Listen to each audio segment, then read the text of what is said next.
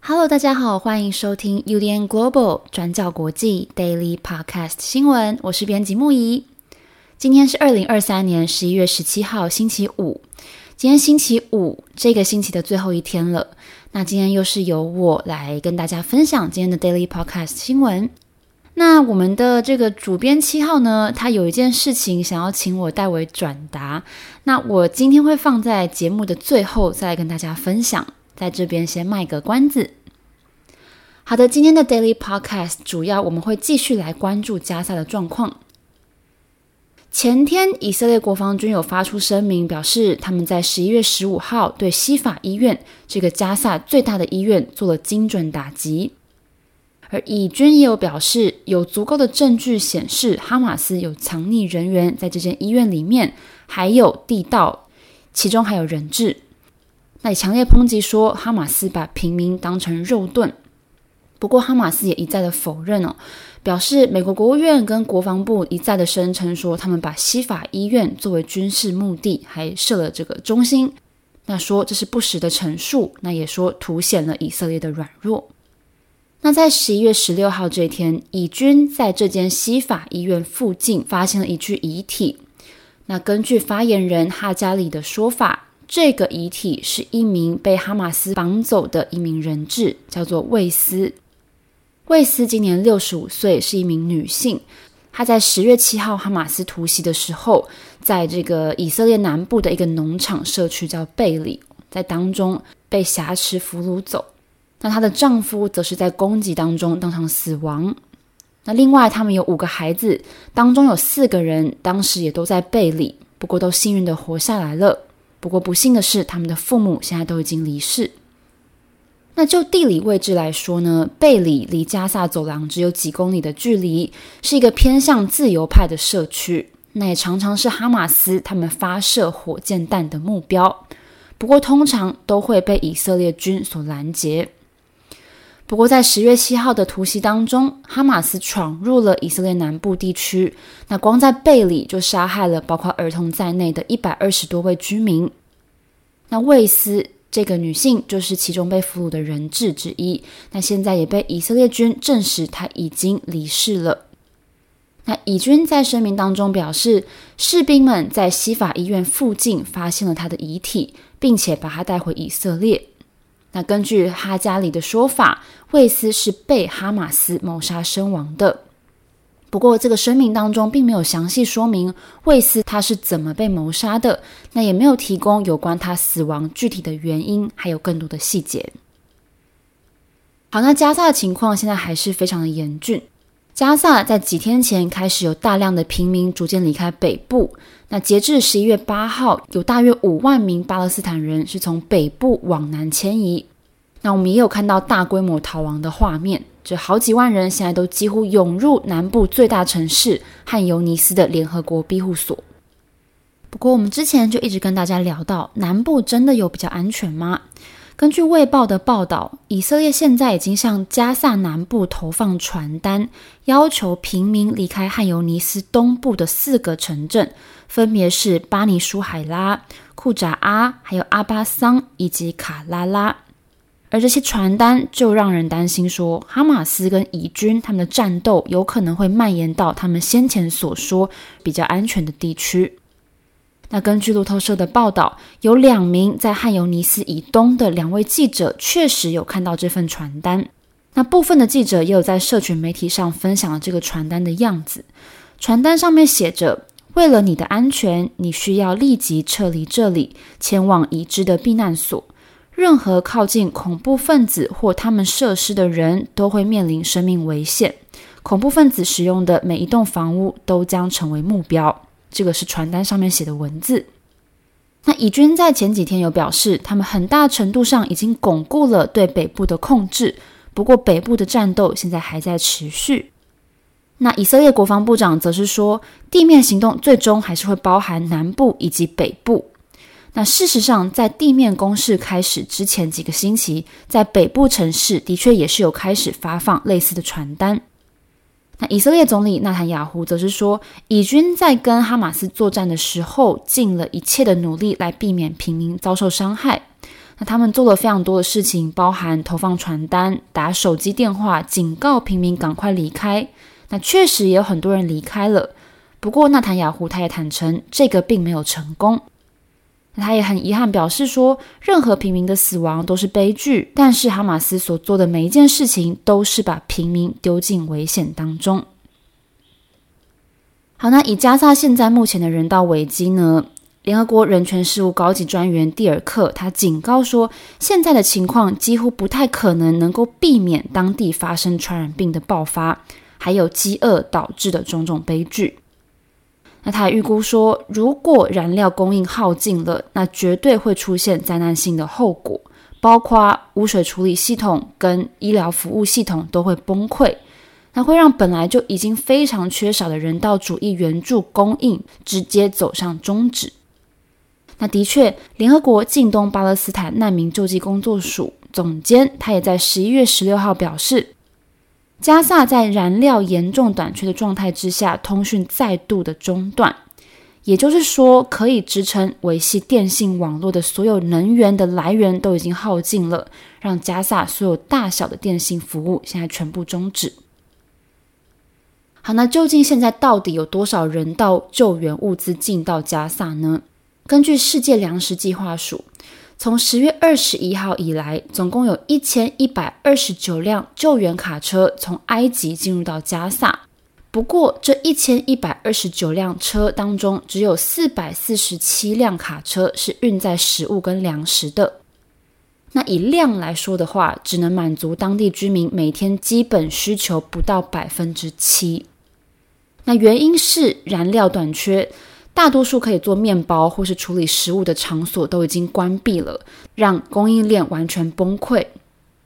那另外，随着冬天现在越来越近了，避难所他们现在越来越不安全，而且过度拥挤，那也急需干净的水源。那在医院方面呢？现在加萨有三十六间医院被卷入冲突当中。其中过半数因为资源短缺，还有战斗持续或是受损严重的原因而完全停止运作。那根据哈马斯卫生部，以色列的攻击已经造成一万一千两百多人死亡，那其中有三分之二是妇女跟儿童。那另外，联合国人道事务办公室也有估计，现在还有两千七百人是失踪的，那他们都被埋在被炸毁的建筑物废墟底下。不过，在加萨北部，包含加萨城等等，现在资源非常短缺，而且战事不断，也让搜索的工作变得极为困难。好的，那以上是加萨几个现况更新的部分。好，那接续以巴冲突的部分呢？其实冲突爆发五个星期来，我们不只是在 Daily 上面，在重磅广播或是在报道专栏的部分，我们也试着要提供各种不同的切角。那也有陆续做有关，例如说在中东国家的角度怎么样，东南亚的角度如何？那其实非常微妙的是，在马来西亚，我们可以看到，不管是在政府、百姓等等，他们几乎都是以能力所及的要来声援巴勒斯坦，而且政府方面则是非常明显的想要主导来声援巴勒斯坦，像是各个政府部门，他们就来主动发动，要来对巴勒斯坦人民提供人道主义捐款等等。不过，到底是为什么呢？为什么马来西亚政府现在倾全国之力要来支持巴勒斯坦？这个其实必须要来看背后的历史脉络。那大家可能会觉得这个跟宗教还有民族主义是有关系的。不过，确实，马来西亚政府跟哈马斯之间是有某种程度上的密切关系。马来西亚政府从一九五七年独立以来，就一直以自己是对伊斯兰世界的参与者跟领导者自居。那巴勒斯坦的问题，其实也是马来西亚政府在外交领域关切的议题。不过，渐渐他们从支持巴勒斯坦自治政府开始到支持哈马斯政权，尤其是在二零一三年纳吉对加萨做访问，还有哈马斯领袖对马来西亚官方访问等等，这些都让双方的关系升温。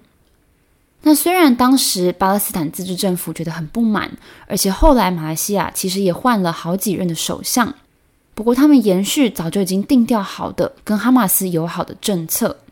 那近几年以来，我们有看到在以巴发生严重冲突的时候，马来西亚的政治领袖他们也都会跟哈马斯的领袖互相打电话，互相关心。那确实，哈马斯的确是有特定的组织跟人士在背后推进的。在二零零八年加萨战争爆发之后，一夕之间，当时出现了非常多声援巴勒斯坦的非政府组织。那其中一个是叫做马来西亚巴勒斯坦文化组织，建立的目的是想要来建立双方之间的跨文化理解。不过，这个组织跟哈马斯是有密切关系的，那跟马来西亚巫统的关系也是很好的。所以就有分析指出说，哈马斯有暗中透过不同的组织跟多个东南亚国家保持联系。那渐渐的，马来西亚政府也拒绝把哈马斯跟恐怖分子挂钩在一起。那以上有关哈马斯跟东南亚还有跟马来西亚的关系，我们也推荐转角国际专栏作者邓世轩的文章。这篇文章我觉得相当精彩，它很详细的说明这几十年以来哈马斯是怎么跟这些组织交朋友的，怎么做所谓的外交，那他们又是怎么巩固自己跟马来西亚政府之间的关系，内容相当的扎实，欢迎大家一起来参考。好的，那以上就是今天的 Daily Podcast 新闻。其实今天星期五，大家准备要过周末了，可以喘口气了。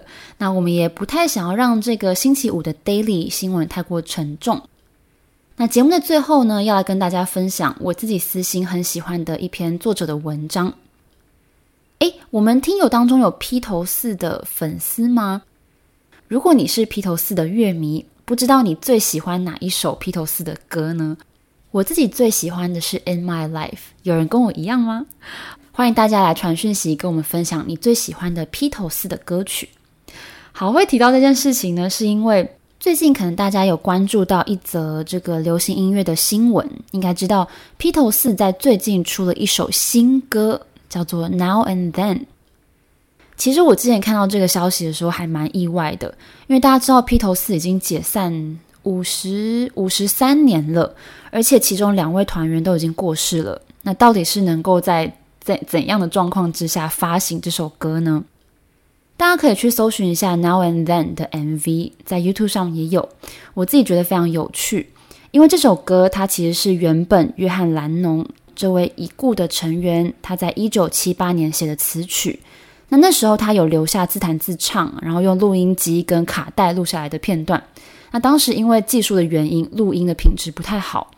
不过在 AI 的协作之下，对这些歌声、旋律、伴奏做了精细的处理，然后这个贝斯手 Paul McCartney 他代替吉他手 George Harrison 完成了吉他跟贝斯的部分，然后鼓手 Ringo Starr 他也从加州来完成爵士鼓的音轨，然后最后最后配上弦乐的伴奏，让这首歌最后终于顺利产出。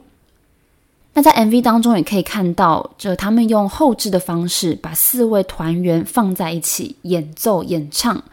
那对于披头四乐迷来说，这个画面应该是一个很感动的画面。那我在这边想要推荐的是我们专栏作者王敏儿的文章。敏儿她是牛津大学音乐学博士。那她在这篇专栏当中是有用她专业的音乐学的专业背景来分享乐评人的分析，还有剖析。到底 AI 协作的音乐在现代究竟有没有所谓原真性的问题跟争议？那另外我觉得很有趣的是，敏儿她也用贝多芬的作品作为一个例子，来带读者做更深入的探讨。所以欢迎大家一起来阅读，我大推。那我也会把这个连接放在资讯栏上，欢迎大家来交流来参考。好的，那节目的最后呢，要来跟大家说声抱歉。昨天 Daily Podcast 最后有跟大家聊到，本组呢有成员感冒。好，其实这就是我们主编七号啦。那七号目前因为生病、身体不舒服的原因，那这个星期也很少用声音的方式出现在大家的面前。那因为这样呢，这周的重磅广播，我们的正规集数没有办法准时的录制完毕，所以七号希望我可以来代替他跟大家说一声不好意思。那我们的重磅广播会尽快来上线，请大家期待。那他也说他会赶快好起来，希望大家见谅。那也祝福大家有一个美好的周末喽！我是编辑木仪，我们下个星期再见，拜拜。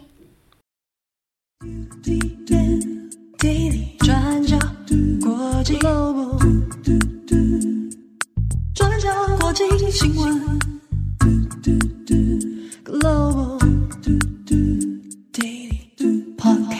新闻。